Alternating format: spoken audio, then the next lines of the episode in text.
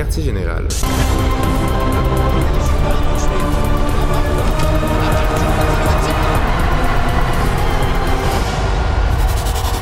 Une division de surlebanc.ca.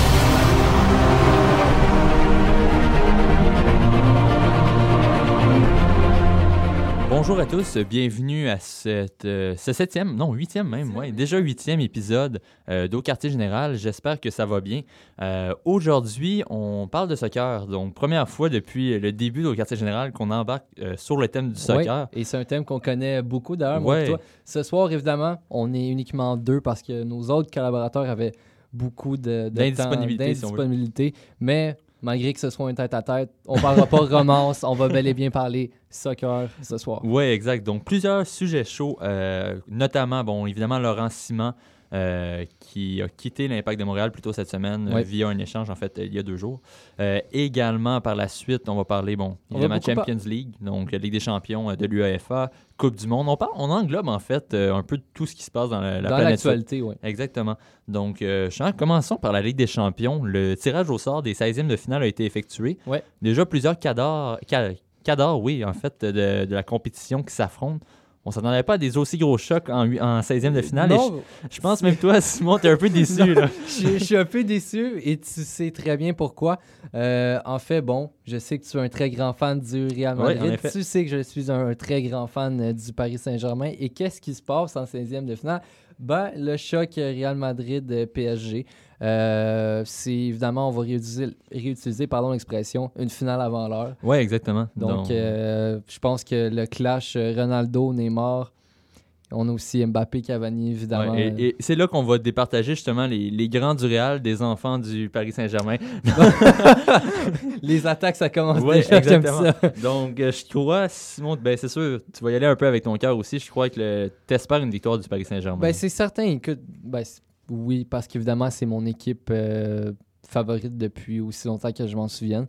Euh, le, seul, le seul problème, je dirais, là-dedans, c'est que euh, quand tu as une équipe du calibre maintenant, d'un calibre mondial, parmi les meilleurs d'Europe, en tout cas, du moins à l'attaque, parce que je parle vraiment uniquement à l'attaque, tu vas comprendre pourquoi je dis ça plus tard, mais quand tu te permets d'avoir Neymar, Mbappé, Cavani, Mbappé qui avait d'ailleurs fini, si je ne me trompe pas, septième dans les nominations au, au Ballon cette d'Or année. euh, cette année. Euh, donc, tu as 18 ans, tu finis septième, tu finis même devant Harry Kane, Ouais, ouais, qui Harry est Kane qui est présentement une des vedettes montantes. qui est une des vedettes montantes, euh, qui finit toujours parmi les meilleurs marqueurs de la Première Ligue depuis les deux, trois dernières années. Euh, donc, tu finis avant lui. Et ben, tu vas t'opposer à Cristiano Ronaldo. Euh, Le gagnant du Ballon d'Or. le gagnant du Ballon d'Or. Et tu aussi Cavani qui a fini 11e, si je me trompe ouais, pas. ben, en fait, l'attaque du Paris Saint-Germain qui finit dans le top 11. C'est ça. euh, Neymar, quatrième, euh, troisième, pardon, oui, troisième Ouais. Buffon.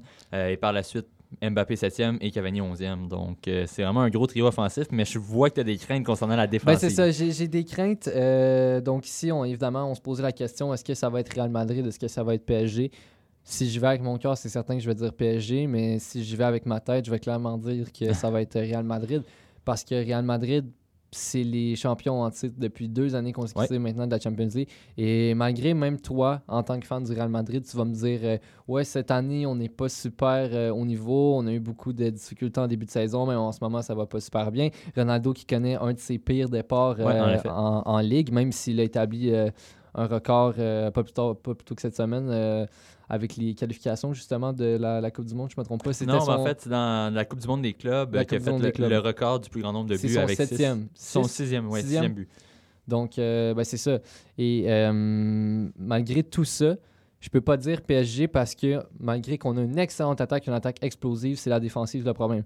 Euh, depuis les huit derniers matchs euh, en Ligue 1, on a concédé 11 buts. Tu vas me dire, 11 buts, c'est pas si mal sur 8 matchs. Le seul problème, c'est que t'es le PSG. Ouais, Si- c'est pas le standard du, C'est ça, du Paris Saint-Germain. Tu peux pas, tu peux pas dire que si ça avait été sans dénigrer les autres équipes, mais on va dire des équipes à plus petit budget, parce qu'on sait que le PSG a Un gros budget. un gros budget, tu peux pas le nier. Euh, donc, tu peux pas te permettre, selon moi, de concéder 11 buts en 8 matchs et de même perdre contre Strasbourg, qui est l'équipe qui a tout juste été promue en Ligue 1. Oui, en effet. C'est un peu le- la même vision que j'ai que toi concernant ça. C'est sûr, bon, moi, j'ai le fait que je suis un fan du Real Madrid qui peut-être euh, peut-être joue un peu sur, sur mes arguments et sur, sur mon choix qui dit que le Real Madrid va l'emporter. Malgré leur difficile début de saison, le Real Madrid montre de plus en plus de belles choses. Euh, on sait qu'ils ont Mhm. été affectés par beaucoup de blessures. On parle notamment de Marcelo, encore une fois Garrett Bell qui, comme à son habitude, est blessé. Qui est, Euh, qui est- qui est de retour là. qui est de Qui- retour, ouais, qui a marqué euh, le but décisif contre euh, Exact. en Donc, Coupe du Monde des clubs. malgré tout, le Real reste le Real. Donc, c'est une équipe avec une histoire, une équipe qui est capable de, perfor- de performer quand c'est important. Aussi, Ronaldo s'est réveillé, évidemment. Là, on parlait de son début de saison difficile. Euh, deux buts contre Séville dans la victoire de 5-0 de Ouais. son équipe, lors- dans un match qui pouvait tomber euh, cinquième, en fait, en Liga. Euh, Vraiment, l'équipe joue de mieux en mieux. Zin- Zinedine Zidane doit s'en porter mieux aussi à ce Oui, moment-là. évidemment. Mais Euh, écoute, je veux dire, selon moi, Zinedine Zidane reste quand même l'ombre de lui-même. là. Il n'est pas à blâmer dans les. Non, dans non, le- il, il restait très calme saison. tout le long de ce début de mauvaise saison, ce mauvais début de saison-là. Euh, et vraiment, c'est peut-être la raison pourquoi le Real est encore dans les favoris. Ouais. Parce qu'on voit avec Zidane une tendance qui, de plus en plus, on reste calme, on ne stresse pas et justement, même si ça devient plus difficile par moment, on trouve toujours le moyen de gagner. Paris Saint-Germain, je pense que c'est le contraire. C'est un peu, c'est un peu le problème. Ben, de- écoute, c'est- qu'en ce moment, euh, autant qu'on dit de votre côté que euh, avec Zinedine Zidane, tout semble calme, tout semble relax, euh, le coach est, est présent et ça, ça va bien à ce niveau-là. C'est pas un problème d'entraîneur. Il y a des pépins euh, au niveau peut-être de la formation, des changements tactiques à apporter, mais c'est vraiment du sur le terrain. Euh, du côté de PSG, ces temps-ci, on a beaucoup de rumeurs justement avec Unai Emery qui pourrait euh, Ouais. s'avérer quitter l'équipe d'ici la fin. Je dirais peut-être pas la fin de la saison. Pour moi, c'est un peu trop euh, primitif tout ça, là, mais peut-être. euh, peut-être, je dirais, un peu plus tard, je dirais peut-être dans les deux années à venir, mais. Euh, Ben, tout va dépendre de tout, tout- résultats. tout va dépendre exactement de ses résultats. Là. Parce si on regarde dernièrement, justement, où que le PSG a commencé à affronter peut-être des équipes d'un, plus, d'un niveau un petit peu plus élevé, on voit qu'il y a un ralentissement. Exemple, 2-1 contre Monaco. Bon, c'est sûr, Monaco est dans les meilleures équipes de Ligue 1, mais c'est plus le Monaco de l'an dernier. L'équipe a Non, beaucoup, beaucoup changé. 2-1, un match serré. Comme tu le disais aussi, une défaite contre Strasbourg, le promu euh, par la marque de 2 à 1. Et tout juste après, une défaite de 3-1 en Ligue des Champions. Bon, je, vais, je vais te dire Ouais. à ce niveau-là, parce que je parlais problème défensif, euh, le plus gros changement qu'on a apporté à la formation, je te dirais, c'est de ne pas avoir Mota sur le terrain. Ouais. Mota qui n'est pas là, qui agit comme euh, défenseur, comme milieu défenseur Ouais. central en fait. Euh, milieu défensif. ouais. Milieu défensif, merci. Euh, qui n'est pas là actuellement. Euh, donc, en ce moment, au milieu, on a Verratti. Oui. On a également. Ben là, c'est Rabiot, en fait, qui est venu prendre la place de Mota. Et le problème, c'est que nos trois milieux actuellement sont des milieux qui sont plutôt portés sur l'offensive et qui doivent se partager et l'offensive et la défensive, malgré que ce n'est pas dans leurs tâches respectives habituellement. Et c'est probablement pour ça qu'on concède autant ces temps-ci et que je pense que ça, ça peut être la pire chose qui peut nous arriver, évidemment, contre le Real Et Madrid. aussi, le départ de Blaise Matuidi n'a pas aidé au Bon, milieu ça, de terrain. On sous-estime souvent la place des défenseurs dans une équipe, mais on le voit même du côté du Real maintenant qui ont une équipe très équilibrée, que c'est plus seulement l'offensive qui travaille, mais tout le reste de l'équipe et ça paraît. Donc, euh, Du- Oui, oui. Juste pour compléter, en fait, parce que tu parles de, de Matuidi, Ouais. euh, on va regarder en ce moment, depuis qu'il est à la Juventus de Turin, aucun but, mais par contre, défensivement, euh, c'est un pilier. Écoute, moi, j'adore le, sur- le, le surnommer l'homme aux, aux quatre poumons parce que il court, il court et il ne s'arrête jamais pendant les 90 minutes. Et c'est cette vitesse-là qui manque au PSG, surtout que ces temps-ci, je trouve que Daniel Alves, il semble paraître faire son Ouais. âge euh, du côté défensif. Il, il- il est très lent. bon, il y, a, il y a Thomas Meunier qui est là. Par il y a contre. Meunier aussi qui est là, mais je trouve que tu t'attends, surtout du côté de Daniel Alves, tu t'attends à un niveau euh, de classe mondiale. Il ne monte pas actuellement. Et la défense, c'est ce qu'on doit travailler plus en ce moment. Et euh, ben, tu peux pas te permettre d'avoir des failles comme ça dans ta défensive en ce moment. Et il y aura aussi d'autres matchs intéressants. Bon, évidemment, euh, Chelsea contre le FC Barcelone qui vont être des matchs intéressants. Euh, bon, peut-être la petite, si on veut, déception de ces, de ces 16e de finale-là. On va avoir l'AS Roma contre Shakhtar Donetsk. Ouais. Donc, un, un duel peut-être des, des sous-estimés, si on Mhm. veut. Deux équipes qu'on ne s'attendait pas nécessairement à voir passer au prochain tour, mais qui sont là et qui en plus ont une chance de passer au tour suivant. Peut-être euh, ta petite idée, toi, je crois que tu irais vers le Shakhtar. Moi, j'irais avec Shakhtar. Euh, je sais que, évidemment, bon, sur papier, euh, Shakhtar n'ont pas des joueurs de renom. Contrairement à l'AS Roma, que je peux ouais. penser à De Rossi, Strootman, Nangolan, qui est un, un milieu de classe en mondiale. attaque, qui connaît une- qui connaît... Un de vie, si on veut, là, depuis Ouais. quelques saisons. Et euh, ben c'est ça. Donc, il n'a pas nécessairement euh, de, de joueurs de renom, comme on dit. mais je crois qu'ils vont être très, très présents.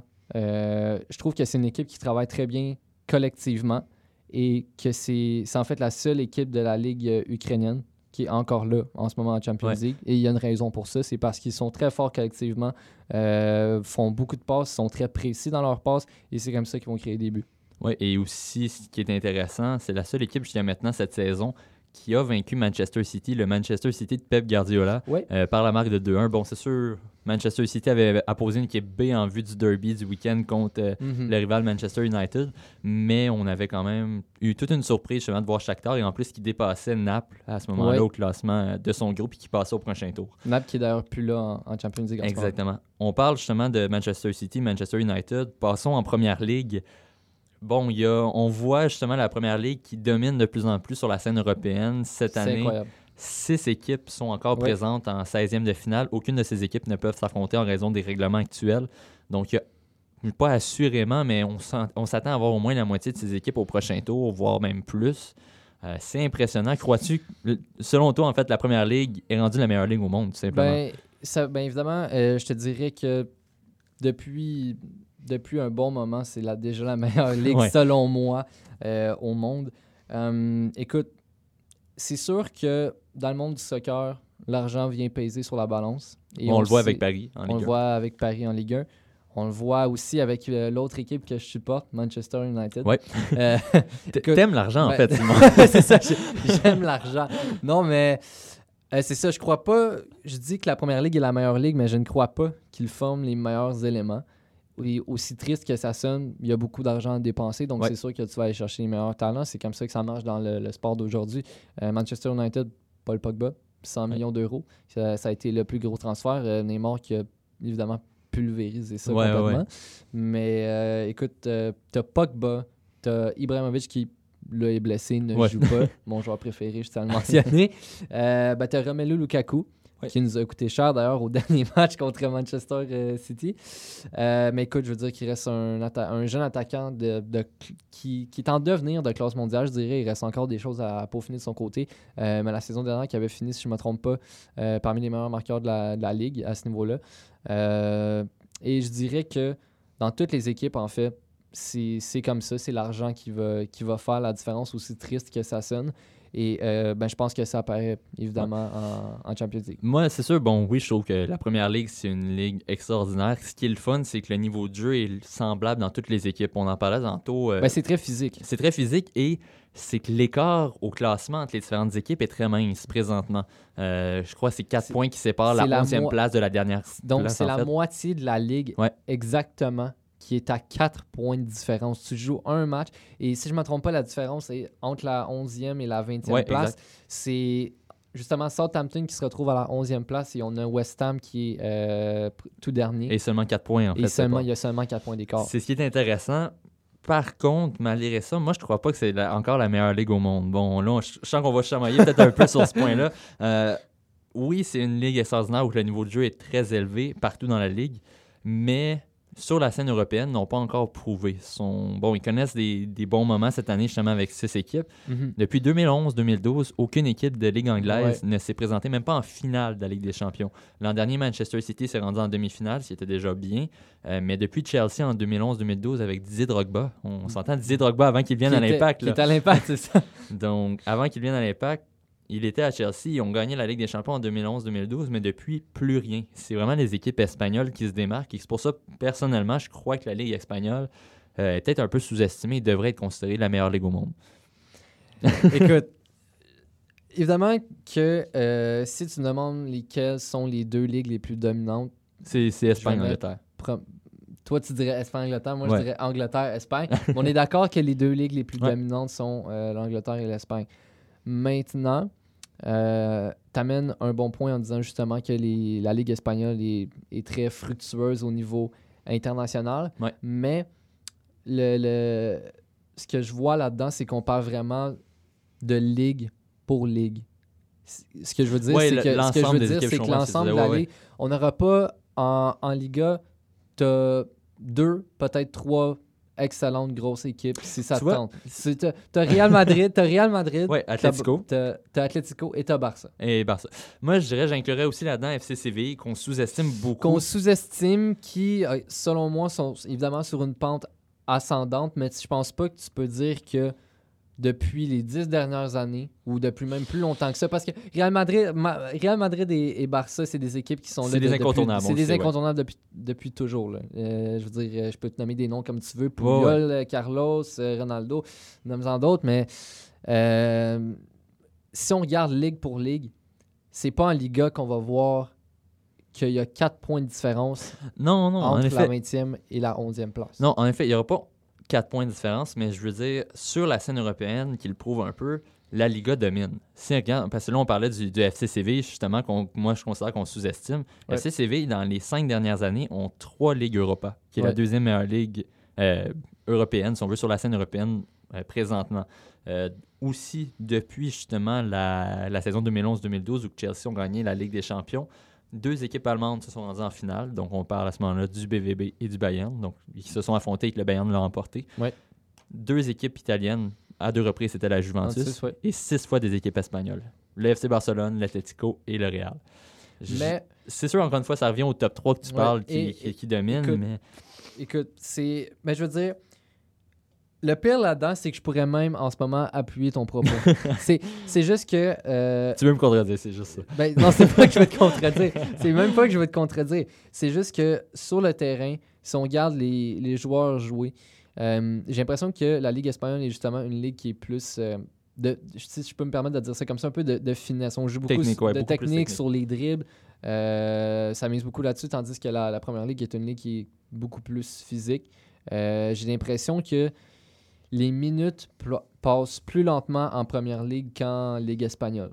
Parce que, si- évidemment, je vais, je vais même, je vais même t'aider un peu dans tes propos. Je vais le faire. Euh, depuis que le, le- je vais dire en anglais, permettez-moi l'expression, le team year, donc l'équipe de l'année existe. Ouais. Je crois que ça a commencé en 2002-2003, si je me C'est trompe souvent l'Espagne. je me trompe pas. On a eu euh, plus d'une cinquantaine de nominations de joueurs venant de l'Espagne. Ouais. Et la première ligue en a eu 16. Ce qui est étrange, puisque la première ligne, euh, ligue pardon, amène plus justement d'argent, euh, Ouais. investit plus d'argent dans ses joueurs. Euh, donc, écoute, je t'appuie dans tes propos. Euh, mais comme, comme je disais, évidemment, je, je crois que la différence entre la Ligue espagnole, justement, et la Ligue anglaise, si on, on peut conclure le tout, euh, c'est que la Ligue espagnole Des équipes qui dominent. Des équipes qui dominent et qui, en l'occurrence, peuvent former de très grands joueurs. Je peux penser à Isco. Ouais, ouais. C'est bien. En fait, c'est ça. C'est souvent c'est des joueurs qui sont formés dans leur club d'origine. Mhm. Versus, exemple, en Angleterre, où c'est souvent des joueurs qui viennent d'ailleurs. C'est le meilleur exemple, Mohamed Salah en ce moment? Oui, exactement. Et aussi, je sur ce point, je t'appuie également. On va s'entendre sur quelques points tout de même. Euh, oui, l'Angleterre, exemple, si on prend la 18e, 20e place en Angleterre versus une 18e, 20e place en Espagne qui s'affrontent, évidemment, les 18e à 20e d'Angleterre vont l'emporter. Les, les- les moins bonnes équipes d'Angleterre vont battre les moins bonnes d'Espagne. Par contre, on le voit quand c'est des, des combats au sommet, si on veut. Euh, L'Espagne, par contre, domine encore légèrement à ce point-là. Sinon, si on passe exemple dans une autre ligue côté Bundesliga, considères-tu que la Bundesliga fait partie du, du top 4 européen? Euh, évidemment, de mon côté, euh, si j'ai des amis qui regardent, je pense surtout à un ami en particulier, il ne sera pas d'accord avec mes propos. Mais euh, je vais dire que la Bundesliga, donc la ligue allemande, euh, n'est pas parmi l'élite OK. européenne. La raison pourquoi je dis ça, c'est que la seule équipe, encore là, je vais me rapporter au niveau international, Ouais. la seule équipe qui a réussi à se rendre plus ou moins loin en, en Ligue des Champions, c'est le Bayern. Oui, cette année, en effet, c'est le Bayern. C'est c'est le Bayern. Et ça fait depuis 2012 qu'ils, à chaque année, perdent en demi-finale. ça fait quand même 5 ans. Sont, sont proches, mais sont pas loin. sont proches, sont pas loin, mais sont, sont encore trop loin. Ouais. Tu t'as toujours un Vis-à-vis les espoir. attentes, là, c'est- T'as toujours un espoir que le Bayern, qui est, qui là en ce moment, domine sa ligue. On parle de, si je ne me Ouais. trompe pas, 10 ou 9 points d'écart entre Déjà. la première et la deuxième. on est seulement- déjà, et on, on est est à mi-chemin. Exactement, seulement la moitié. Moi, tu vois, je dirais oui et non, que je suis d'accord avec toi. C'est sûr, oui, euh, cette année, on le voit que la Bundesliga connaît beaucoup de difficultés à ce moment-là.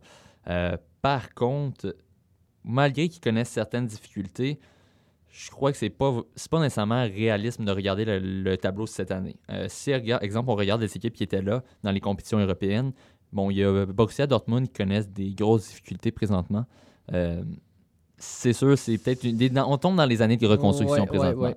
Euh, par contre, on regarde le, le Leipzig, Ben, donc Red ben- Bull Leipzig. Rapidement, Ouais. tu parles de, de Dortmund, mais Dortmund qui faisait très bien au début de saison. Oui, en effet, c'est ça. Qu'ils connaissent seulement des, des- un mauvais, peut-être un, des faux pas, un premier faux pas dans leur parcours, euh, mais que peut-être ça va se replacer. Red Bull Leipzig, c'était leur première année en Ligue des Champions. Mhm. Euh, c'est sûr, fallait s'attendre à ce que ce soit un petit peu plus diffusi- difficile, pardon, euh, mais ils ont quand même fait un bon résultat. Donc, Ouais. c'est sûr, encore là, moi, je trouve que ça fausse un peu les chiffres. Et en ce moment, ils sont troisième au classement. Ouais, ils sont troisième, ils connaissent une bonne euh, saison.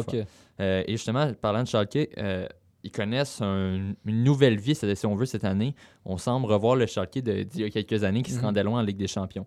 Aussi, les autres équipes qui étaient en compétition internationale, euh, il y avait le FC Cologne qui a zéro victoire cette année en Bundesliga. Ouais, ben, Euh, qui sont, de- sont bons derniers. Si je ouais, me son, trompe pas. son dernier avec seulement 3 Et- points en 15 matchs. Et l'an dernier, si je me trompe pas, est-ce qu'on parlait pas, oui, d'un jeune Français qui s'appelait Anthony Modeste, Ouais, qui ouais, ouais. était parmi les meilleurs buteurs de la ligue. Mais c'est ça, c'est une Cette équipe. année, C'est peut-être la gang de la deuxième année. Peut- Peut-être. peut-être, C'est ben une oui. équipe qui connaît des difficultés. Hertha Berlin, qui avait aussi fait la Ligue Europa en début d'année, sont 12e. Le, C, le SC pardon, Fribourg, qui était en justement Ligue Europa aussi, est 16e sur 18e. Moi, je crois que ce qui fausse les chiffres, c'est que l'an dernier, des équipes surprises comme ces trois équipes-là se sont rendues dans le haut classement de Bundesliga et ont été justement en compétition européenne quand c'était peut-être pas le bon moment pour eux.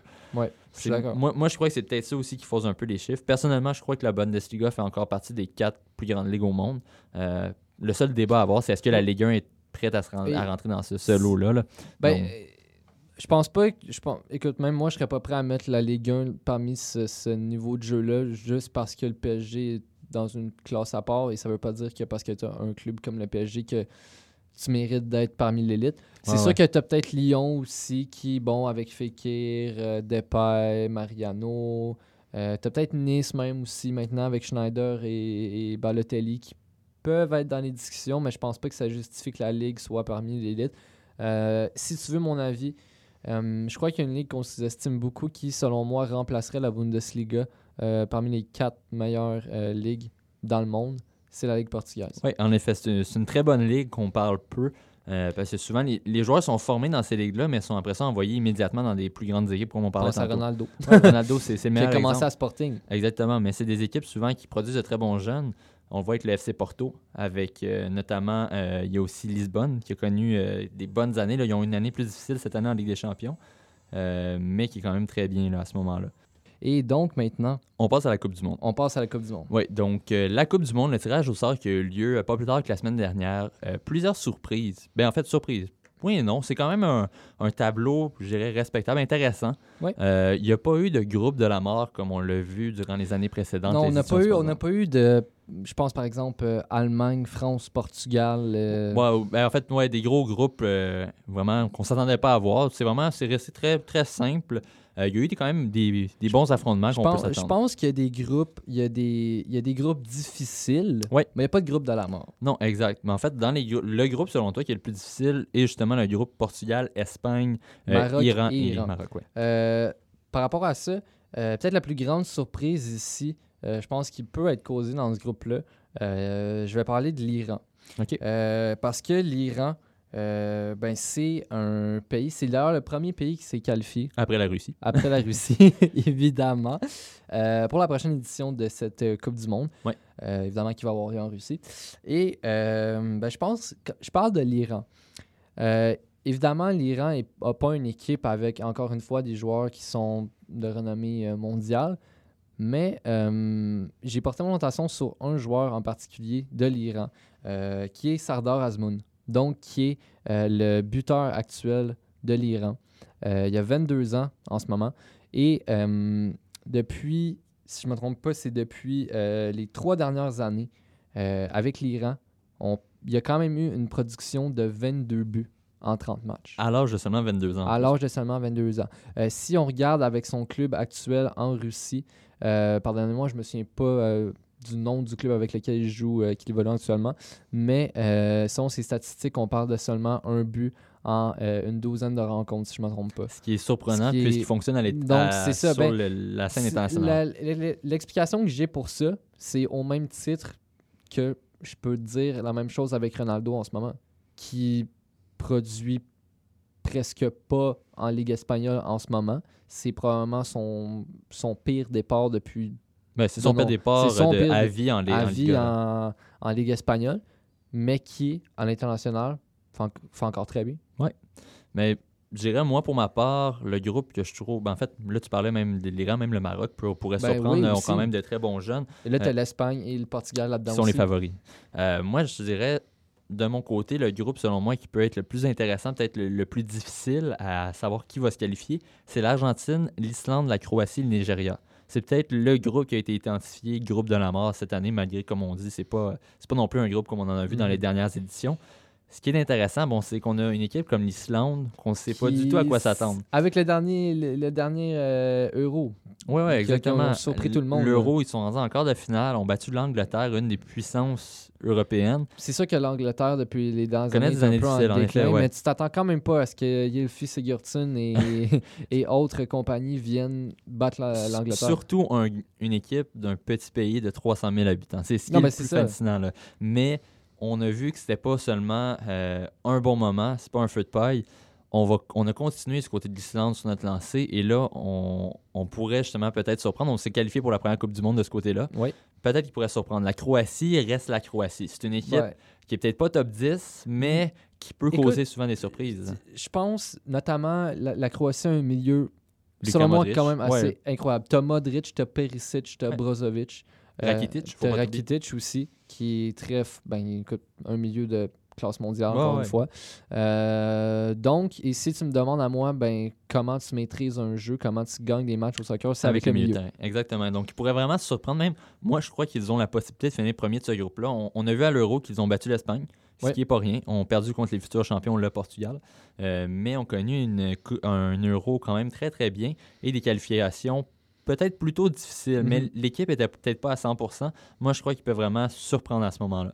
Le Nigeria, une équipe Ben, qui est toujours difficile. C'est- peut-être les sous-estimés de l'équipe, du groupe. Mais... Je suis content qu'il soit tombé dans ce groupe-là parce que dans les phases de qualification, le Nigeria a battu l'Argentine. En fait, pas qualification. Euh, pas match qualification, concours. pardon. Ouais, match en concours, raison, Exactement. Donc, mais justement, c'est- ça l'amenait mon dernier point. Évidemment, l'Argentine qui part favorite dans ce groupe. Par contre, personnellement, je trouve qu'on surestime peut-être l'Argentine. C'est une équipe, une très bonne équipe, très bonne attaque, avec Lionel Messi qui est leur vedette offensive, évidemment. Mais est-ce que l'équipe peut vraiment refaire comme en 2014 et atteindre la finale? Moi, je ne croirais pas. Ils ont connu beaucoup de difficultés en, durant les, les qualifications. Ils sont passés à peut-être un match Ben, ou deux de ne pas se qualifier. Tu peux dire merci à Messi pour ça, en Exactement. fait, Et soit là en ce moment. Et je dirais, Messi a montré peut-être qu'il n'était pas prêt à, à prendre les rênes de l'équipe comme Maradona l'a fait dans, dans les années 70-80. Mhm. Messi a quitté la sélection avant de décider finalement de revenir euh, Donc, par la suite. Ben, tu peux le prendre comme un, un manque de leadership, une certaine faiblesse Exact. en lui. là. Donc, et là, justement, il va affronter le Nigeria qui a battu l'Argentine Ben, durant des matchs en Mhm. concours. Euh, bon, ils n'étaient pas là, mais ils ont quand même gagné 4-2 le Nigeria là, à ce moment-là. On Ouais. pourrait surprendre. Euh, donc, c'est vraiment un groupe très, très relevé. On ne sait pas qui va, va sortir de ce groupe-là, mais c'est sûr ça risque d'être vraiment très intéressant. Parce que si, si le Nigeria réussit à produire ce qu'ils ont fait dans les matchs en concours contre l'Argentine, ben, Tout est permis. tout est permis. Et si l'Islande se permet de refaire le coup, est-ce que tu pourrais pas avoir un classement Islande, Nigeria Ouais, là, et là, là, ça- les ça deux reste- autres équipes? Non, non, mais je veux dire, tout est possible, ce c'est groupe-là. possible, donc. mais ça reste difficile. Euh, les, les joueurs les plus attendus, bon, c'est sûr, moi de mon côté, je crois que Messi, Ronaldo, veut, veut pas, vont être très attendus. C'est peut-être leur dernière Coupe du Monde à leur plus haut niveau. Bon, Ouais. Messi va peut-être avoir la Coupe du Monde de 2022 qui va pouvoir quand même bien jouer. Ronaldo, d'après moi, va être présent aussi en 2022, mais pas à son, son plus haut. C'est ça, ils deviennent âgés, veut, veut pas. Exactement. On, on est en train de voir la fin d'un air incroyable. Exactement, mais est-ce que les deux vont vouloir tout faire pour gagner? C'est sûr. Selon moi, c'est les joueurs qu'on doit attendre pour cette Coupe du Monde-là. C'est des joueurs qu'on va espérer voir à leur plus haut niveau. Moi, personnellement, je rêve, étant, étant d'origine portugaise, je rêve d'un sac de Cristiano Ronaldo. Euh, évidemment, l'euro l'a déjà mis sur une autre planète, une nouvelle planète encore plus loin, si on veut, plus haute. Euh, mais là, avec euh, justement la, la Coupe du Monde qui s'en vient, pourquoi pas le Portugal qui connaît quand même des bons moments ces temps-ci de- depuis les dernières années Mhm. pourrait surprendre Messi, évidemment, va vouloir faire la même chose qu'en 2014, même cette fois-ci de l'emporter, Ouais. pour sortir de l'ombre de Maradona. L'ombre, pardon, de Maradona. Donc, moi, moi je rêve d'une finale Portugal-Argentine, Argentine. ça serait incroyable. Parce que enfin, tu pourrais remettre à tout le monde dans leur face, tu pourrais dire regardez, Ronaldo est meilleur que Messi, ou Messi est Ouais. meilleur que Ronaldo. Exactement, résultat. gagnent. Mais euh, on est encore loin de ce côté-là, mais moi, je crois que c'est deux joueurs qu'il faut surveiller. Toi, de ton côté, tu vois qu'il y a un joueur, peut-être un héros plus obscur, Gabriel Jésus. Oui, euh, ben, j'ai dit Gabriel Jésus. Euh, bon, j'aurais pu dire Neymar aussi, évidemment, parce que t'as Ronaldo, C'est- la Messi, vedette. Neymar, troisième nominé au Ballon d'Or. Ouais. Mais je focus ici sur Gabriel Jésus parce que on se souviendra quand il, quand il avait fait ses débuts la, la saison dernière en Première Ligue, euh, 18 ans, avait commencé, à- si je ne me trompe pas, c'est peut-être erroné ici, mais euh, c'était aux alentours de 4 buts, 4 buts pardon, en 5 matchs. Ouais, ouais, Ce qui est c'était- pas rien. C'est un, départ extraordinaire. C'était un, départ extraordinaire. Euh, saison écourtée à une blessure. Ouais. Euh, c'est sûr que ça a changé beaucoup de choses parce que là, peut-être que ça aurait été justement encore une fois un, un feu de paille, mais peut-être que ça aurait pu être le, le début d'une grosse saison pour lui. Et ben cette saison-ci, quand même, euh, une saison, je dirais, assez modeste. On parle de quand même 15 buts en, Mais ce qui est, ce qui est pas mauvais. Ce qui, ce là. qui est pas mauvais en, en 35 apparitions au total. Euh, en ce moment, euh, si on regarde seulement en club, on parle quand même de 8 buts et 2 mentions d'assistance euh, jusqu'à maintenant. Ça lui vaut quand même le huitième rang au poste des, des- des meilleurs buteurs. Donc, écoute, si tu veux mon avis, j'aimerais ça qu'il refasse le même exploit qu'il avait fait en début de saison passée. Euh, parce que aux côtés de Neymar, si lui se met à jouer avec son, son plus haut potentiel, tu peux voir des choses incroyables parce que selon moi, le Brésil, euh, au niveau spectacle, c'est peut-être la meilleure équipe à regarder parce que quand je parle spectacle, je parle de gestes techniques. Donc, tu peux voir des choses incroyables sur le terrain. Et c'est une équipe aussi qui part dans les favoris justement pour la, la Coupe du Monde. Ouais. Euh, un peu comme justement l'Allemagne, l'Espagne et autres. Bon, l'Espagne, euh, ce qui va être intéressant de voir, ça va être justement Alvaro Morata en attaque, qui va être peut-être à sa première Coupe du Monde en tant Ouais. qu'attaquant numéro un, attaquant de pointe. Il va suivre les traditions de Fernando Torres, David Villa Ben, euh, et autres. Ça va a- C'est peut-être le point d'interrogation du côté de C'est ça. l'Espagne. Écoute, si on regarde euh, encore une fois les statistiques, en ce moment, il, se hisse, si je ne me trompe pas, peut-être en tant que sixième meilleur buteur de, de la première ligue en ce moment.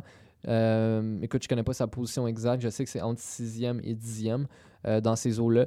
Mais euh, si on regarde ça, le problème que j'ai là-dedans, c'est que Morata avait eu un début de saison assez extraordinaire avec Chelsea. C'est pour ça qu'il est peut-être encore au stade où il est actuellement si on regarde en première ligue.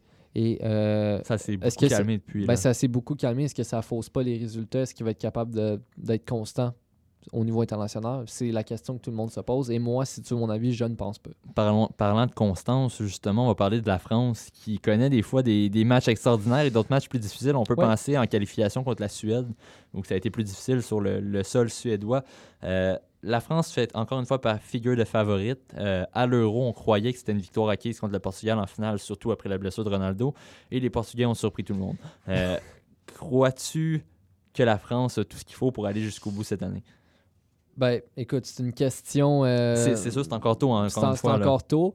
Ben, si tu me demandes, est-ce qu'ils ont tout sur papier? Évidemment que je te réponds oui. C'est pas Ouais. une question. là. Je peux te nommer euh, autant de joueurs que tu veux qui sont parmi l'élite. Euh, Pogba, Kanté, Griezmann, Dembélé, Mbappé, en veux-tu? En veux-tu du talent? Tu en as. T'as Koscielny en défense, t'as Loris dans les buts.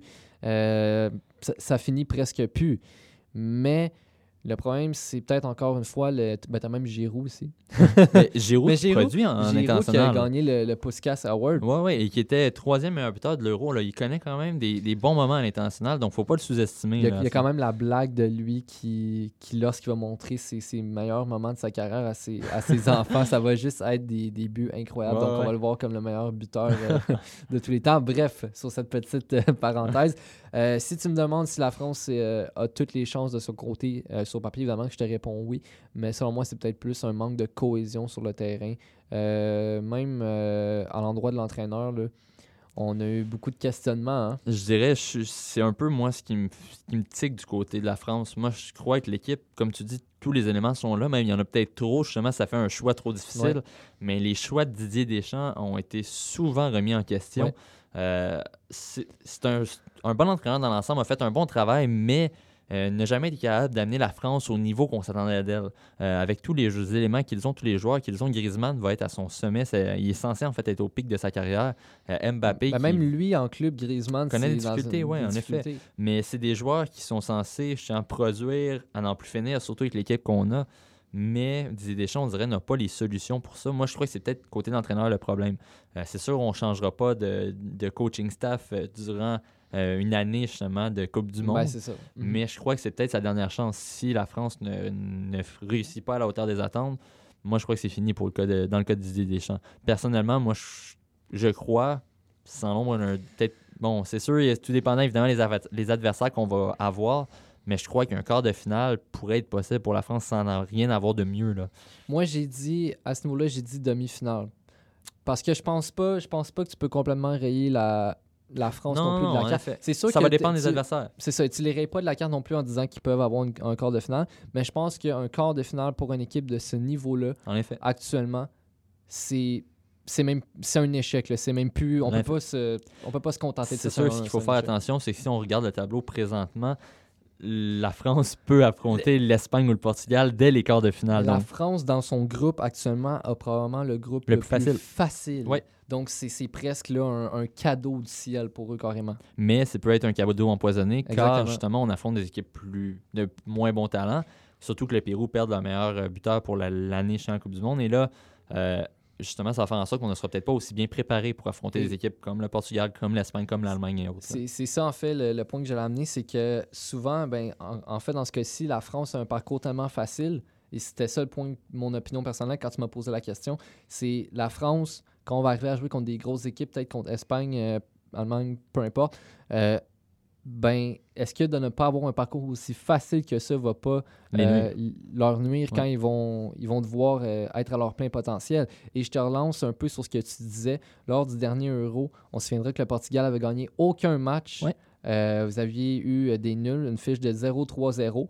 Et ça vous a en fait aidé dans votre parcours parce que vous avez joué après ça contre des équipes, on peut dire, de calibre plus bas. Oui, Vous exactement. avez c'est- joué contre Bon, on a commencé par la Croatie, après ça, il y a eu la Pologne, exact. Pologne, ouais. Euh, après ça, les Pays de Galles et finalement la France en finale. Mais en effet, ça va vraiment dépendre du parcours. Si la France, mais que la France finisse première ou deuxième, veut, veut pas, le risque d'affronter Portugal ou Espagne en, quart de finale est là. Donc ça va vraiment dépendre des adversaires. Revenons plus, proche, plus près de chez nous, donc quittons nos, nos voisins euh, d'Europe. Revenons ici au Québec. Laurent Simon, donc côté de l'Impact, a été échangé euh, pas plus tard qu'avant-hier, donc Oui. euh, au début de, de la semaine. Une nouvelle qui a fait vraiment jaser, en fait, dans le côté montréalais. Euh, c'est un premier mouvement pour Rémi Garde, à titre d'entraîneur, à titre de directeur technique. Bon, un, Et- un- un choix qui a été peut-être jugé par beaucoup de personnes. Oui, ben, je veux dire, euh, ici, on- je pense qu'on a tous un peu cette, euh, cette faille émotive-là en ce moment de- à Montréal, en fait, en tant que, en tant que fan nous-mêmes. Euh, Laurent Blanc, même selon moi, côté talent dans la Ligue de soccer. Laurent Simon, tu veux dire? Euh, oui, oui, Laurent Oui, Laurent Simon. Laurent Blanc, pas Laurent Blanc. J'ai dit Laurent Blanc. Ouais, ouais. Mes excuses parce qu'on parlait de la France, donc j'ai dit Laurent Blanc. Laurent Simon, Ouais. mes excuses. Euh, non pas le français, mais de- qui vient de la Belgique. Ouais. Euh, donc, bref. euh, oui, donc je pense que, comme je disais, on a toute cette faille émotive-là à Montréal. Et de faire ça comme premier mouvement pour Rémi Garde, écoute, c'est sûr que ça, ça choque le monde. Ouais. Et si tu veux mon avis, Laurent Blanc, euh, dans la Ligue. Laurent Simon. Pourquoi j'avais pas dit Laurent Blanc? À chaque fois? Ouais, Ah, ouais. Pourquoi pas? On va, on va comparer Laurent Blanc et Laurent Simon. Juste comme ça. Non, mais écoute, Laurent Simon, Ouais. Euh, est probablement le meilleur défenseur euh, de la MLS, euh, si tu veux mon avis. En termes de, de calibre pur, c'est. Ça, ça a peut-être changé au cours des ça, ça a dernières peut-être années. changé, ouais. mais si tu veux, mon avis, dans les. Je te dirais peut-être 3 ou 4 ans plus tôt, c'était selon moi le, le pilier de la, de la MLS. Ouais, ben, il y a- il y, a trois ans, il a été nommé meilleur joueur, meilleur défenseur de la MLS. Personnellement, le choix est pas mauvais. C'est sûr, on arrivait, je vais peut-être en surprendre quelques-uns, mais on arrivait à la croisée des chemins pour Laurent Simon au niveau de son, son jeu sur le terrain. Euh, l'équipe, le Rémi Card l'avait dit lorsqu'il est arrivé, il voulait rajeunir l'équipe. Donc vraiment miser sur la jeunesse Ouais. et construire à partir de là. Donc c'est sûr, oui, les résultats vont devoir arriver assez vite s'il veut euh, prouver qu'il peut rester, parce qu'on sait que ça change vite dans le monde du soccer. Un entraîneur qui ne gagne pas est congédié. Mais Ouais. de décider d'envoyer, de- d'échanger Laurent Simon sans même lui en parler, je trouve que c'est un manque de respect pour le joueur et, et sa famille. Ça aurait été, un exemple, n'importe quel autre joueur de la formation présente, on aurait pu plus comprendre. Laurent Simon, quand il est venu à Montréal, avait clairement indiqué qu'il venait pour sa fille, pour justement les soins Et- réservés aux autistes au Canada, en fait. Oui, et à ce niveau-là, Laurent Simon qui était même prêt à changer de nationalité, il y avait des pourparlers Ouais, justement exact. pour que lui et sa femme deviennent canadiens. Mais c'est c'est peut-être cette partie-là qui est moins acceptable. L'équipe ne l'a même pas averti qu'il comptait l'échanger. Si au moins il l'avait averti, peut-être qu'il aurait déjà fait son choix de retourner en Belgique. On ne le sait pas, là. Mais de l'envoyer aussi loin en plus qu'au LAFC, donc une nouvelle formation dans le sud des États-Unis, qui est en fait à l'ouest complètement, à l'autre bout du pays, c'est difficile à digérer pour Laurent Et- Simon. Là. Je le comprends d'être frustré. Donc, il avait même dit qu'il ne quitterait pas Montréal, il resterait Mhm. ici. Euh, évidemment, bon, Ben, il n'y a, pas eu le choix. Contractuellement, il ne pourra pas euh, contester cela. Mais Laurent Simon était quand même le leader de l'équipe. Euh, présentement, on avait perdu euh, Patrice Bernier, on avait perdu aussi euh, Asun Camara. Et Et là, on perd Laurent, euh, Laurent Simon. Donc, c'est sûr que ça va faire mal côté leadership. c'est- exactement la question que j'allais te poser en fait, euh, avant que tu le mentionnes. Est-ce que euh, avoir perdu Laurent Simon, avoir perdu Patrice Vernier et, et autres, est-ce que ça nuit au leadership de l'équipe? C'est sûr que ça va nuire, à, à moins évidemment qu'on amène des nouveaux joueurs. Et là, je peux pas croire que Rémi Garde n'a pas prévu d'amener des nouveaux joueurs dans l'équipe. Écoutez, en défense centrale, là, si on commençait la saison aujourd'hui, Victor Cabrera, Carl Fisher, Vandril Lefebvre, Thomas Meyer-Giguère. Bon, peut-être qu'il va y avoir Boldar qui n'a pas encore de contrat, Ouais. mais on s'entend, c'est pas une défensive incroyable. C'est- pas une défensive. euh, et toi? C'est même Écoute, très très faible. Tu as été chercher Raheem Edwards et euh, Ouais. Yuka Reitala qui, qui sont là pour. euh, qui ont été échangés, qui qui sont Ouais, venus en fait pour euh, remplacer, en guillemets, Laurent Simon. Ouais, ils sont là Hmm. pour, pour aider en défensive. Ça, Ben, ça je le conteste pas. ça, on avait, besoin, on avait besoin de défenseurs latéraux. On, on en a. Exactement. C'est sûr, côté acquisition, on est allé chercher des bons joueurs. On est allé chercher justement Raheem Edwards du Toronto FC, ben, en fait, qui est passé par le Toronto FC euh, Mm. l'an dernier. C'est un très bon joueur, il peut même jouer en milieu défensif. C'est un joueur intéressant. Ouais. Sauf que tu, tu as un trou à, à l'aile. Tu, au- en défense centrale, tu es quand même bien. Et là, tu, tu crées un trou en défense centrale pour Ben, pallier au trou à c'est- l'aile. pas logique. Là. Le, problème que j'ai là-dedans, c'est c'est pas d'échanger un défenseur central pour pallier un problème de défense latérale. C'est le fait que tu as échangé un pilier défensif central pour un défenseur latéral parmi tant d'au- tant d'autres, pardon, jusqu'à preuve du contraire. Exact, mais c'est sûr, comme j'ai côté sur le terrain, c'est une bonne acquisition. L'impact est allé charger des bons joueurs, on peut pas le contester. Par contre, d'échanger Laurent Simon à ce moment-ci, j'espère que Rémi garde un plan, parce que sinon, Mm, ouais. on n'a pas de défense centrale pour l'an prochain. Ben, on a des joueurs, mais qui feront peut-être pas à la hauteur des attentes. Donc, il y a vraiment encore du travail à faire de ce côté-là. J'ai été justement un peu euh, faire le, le tour des, des joueurs, Un des petit peu agents de libres. prévision. Exact. Mais en fait, pas de prévision, juste les, les joueurs qui sont agents libres présentement et qui pourraient être intéressants pour l'impact en défense centrale. Euh, bon, il y a Steven Betashore qui était avec le Toronto FC l'an dernier, qui est rendu à 30 ans. Là, on parle de rajeunir l'équipe déjà là, c'est un Oui. problème. Betashore qui est surtout un latéral droit à ce moment-là, mais pourrait aider l'équipe quand même. C'est un Mhm. joueur intéressant et qui a connu quand même des bons moments avec Toronto ces dernières années, deux finales de la MLS. Ben, Toronto qui vient, qui vient de gagner. Première Exactement. équipe canadienne de la Ouais, Ligue ouais. Donc euh, à là, avoir remporté. il y a de l'expérience à ce moment-là. Par contre, comme je dis, c'est un latéral droit. Faut- Il y a aussi Drew Moore qui peut être intéressant, un autre défenseur central euh, qui était aussi avec le Toronto FC. En fait, on, on peut aller chercher chez, chez nos voisins, euh, Chez, chez les, les chez. Oui, exactement. Euh, par contre, encore là, on parle d'un défenseur de 33 ans. Si on échangeait Laurent Simon qui a 31 ans pour aller chercher un nouveau joueur de 33 ans, désolé, mais on, On, on on est passe perdant. à côté. on, là. est, on est perdant. Exactement. Donc, le seul joueur que je vois qui pourrait être intéressant, c'est Sébastien Bassong. Donc, c'est un joueur qui joue en Europe, c'est un Camerounais Ouais. d'origine française, euh, qui a joué à Metz pendant trois ans, à Newcastle un an, euh, et à Tottenham également pendant trois Donc, ans. en, en première ligue, Oui, en première ligne. Euh, par la suite, maintenant, il jouait depuis quelques saisons avec Norwich en Championship, donc en deuxième division anglaise. Ça reste quand même Ouais. la deuxième division. Tout de même, donc c'est quand même euh, du- un, un bon calibre de jeu. Rendu à 31 ans, maintenant sans contrat, pourrait être intéressant. Évidemment, à ses origines françaises, le rapproche peut-être un peu de, de Rémi Garde. Euh, mais encore là, on parle d'un défenseur de 31 ans. Donc, les, les options sont limitées sur le marché. C'est sûr, on ne sait pas encore les contacts de Rémi Garde, ce que ça va lui permettre d'aller chercher. Du moins, sont limités en termes d'âge. Parce que Ouais, tu vas exact. pas, avec aucun de ces mouvements-là, tu vas pas rajeunir l'équipe. Exactement. Et à quel point est-ce que le fait que Rémi Garde ait été entraîneur à Lyon peut euh, lui permettre d'avoir beaucoup de contacts et d'amener euh, des joueurs de grand nom euh, à l'équipe? Écoute, on ne le sait pas. On le Il- sait pas. Les, les entraîneurs, son équipe d'entraîneurs vient déjà beaucoup de Lyon. Donc, on est allé chercher le- L'entraîneur l'entraîneur des gardiens. Exactement, l'entraîneur emblématique et gardien à Lyon. Pourquoi pas aller chercher des joueurs? C'est sûr, on peut l'espérer. Moi, c'est pour ça. D'après moi, c'est sûr qu'il y a un plan. Déjà, Rémi Garde a des, des options euh, pour sa défense centrale, premièrement. C'est sûr, il ne faut pas oublier, en attaque aussi, on a besoin de quelqu'un. On a Jackson Hamel qui a Parce bien que- produit, Piatti, sauf que Mancuso. Justement, pense retourner en Italie. J'ai j'ai regardé la. Il pense euh, retourner en Italie, comme tu dis, et j'ai regardé euh, rapidement la liste des salaires des joueurs de l'Impact.